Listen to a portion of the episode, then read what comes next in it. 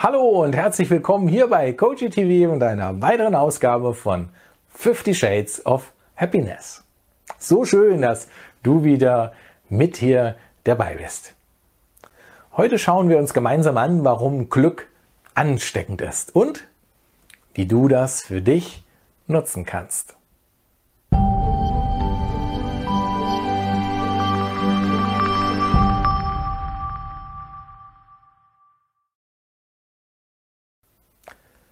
Glück ist wie ein Virus. Und ja, man kann tatsächlich einem Virus etwas Positives abgewinnen. Normalerweise bewerten wir ein Virus eher negativ. Er bringt Krankheit, er bringt Schmerz und manchmal sogar den Tod. Das ist sowohl bei den biologischen Viren so, aber wir kennen das auch von den technischen Viren, zum Beispiel auf dem Computer. Und deshalb verbinden wir ein Virus häufig mit Verlust und versuchen uns vor ihm zu schützen. Bei den biologischen Viren versucht man das durch Impfen und beim Computer durch die Installation eines Antivirenprogramms. In den allermeisten Fällen macht das möglicherweise Sinn. Vielleicht fragst du dich jetzt, Andreas, schön und gut, aber was hat das bitte schön mit Glück zu tun? Nun, übertragen wir das doch einmal auf das Glück.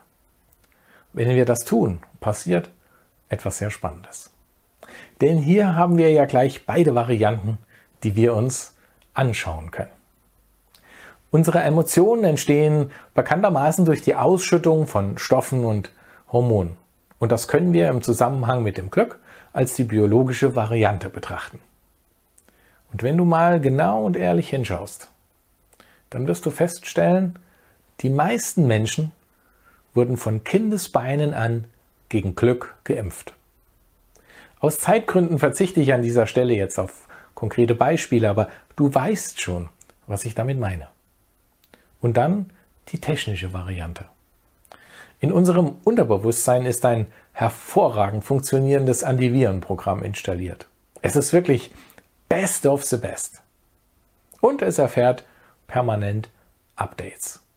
Und jetzt schau dir das gerne mal bei dir ganz persönlich an. Wurden deine Emotionen gegen Glück geimpft? Und welche Programme laufen in deinem Unterbewusstsein ab? Und dazu ein wichtiger Tipp, wenn du es dir anschaust, dann bewerte es bitte nicht. Ich bin mir sicher, alles ist aus einer guten Absicht heraus entstanden und deshalb schau es nur an und überlege, was du verändern möchtest. Ich möchte dir aber noch ein weiteres Bild mitgeben.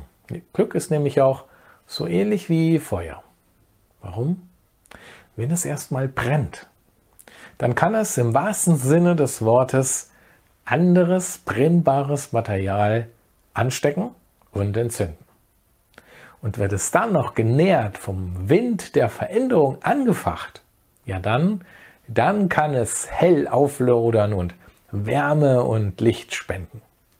Und im Feuer des Glücks kannst du alles verbrennen, was nicht zu dir gehört was du nicht mehr brauchst, was nicht förderlich ist.